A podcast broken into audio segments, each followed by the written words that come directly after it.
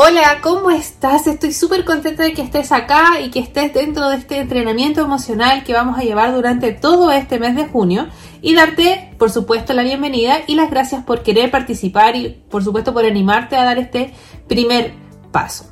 Vamos entonces a partir con dos cosas claves antes de entrar de lleno con la introducción. Primero, que este video va a ser un poco más extenso que del que van a venir las semanas posteriores porque justamente va a tener esta parte introductoria y segundo, es muy importante que estés súper consciente de que lo que vamos a iniciar acá es un entrenamiento emocional, por lo que vamos a trabajar con nuestras emociones y puede que nuestros estados de ánimo durante todo este mes vayan subiendo y vayan bajando. Eso es absolutamente normal y también es muy necesario que tú te prepares mentalmente y que prepares a tu entorno, si es que lo tienes con quienes viven, para que ellos entiendan que vas a estar pasando por un proceso distinto.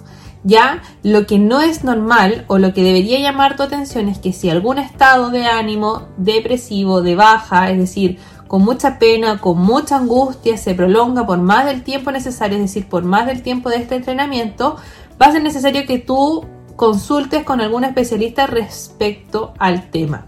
Psicólogo en lo posible. Ya, eh, también es importante mencionar eso. Si nunca has participado en un entrenamiento emocional, no te preocupes, porque si bien este es bien potente, va a ser controlado y además no va a ser tan profundo como pueden ser otros.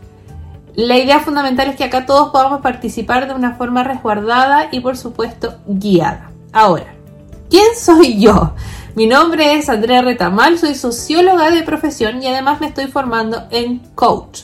Así que es importante mencionar esto porque los ejercicios que he desarrollado en este mes para ti no son sacados de ninguna parte de mi imaginación, sino que es material 100% comprobado y por supuesto también dedicado a personas que están iniciando en el mundo del reconocimiento de sus emociones. claro eso, partimos entonces con la primera parte de este entrenamiento explicándote un poco la temática, cómo lo vamos a desarrollar y otras cositas que vienen a continuación.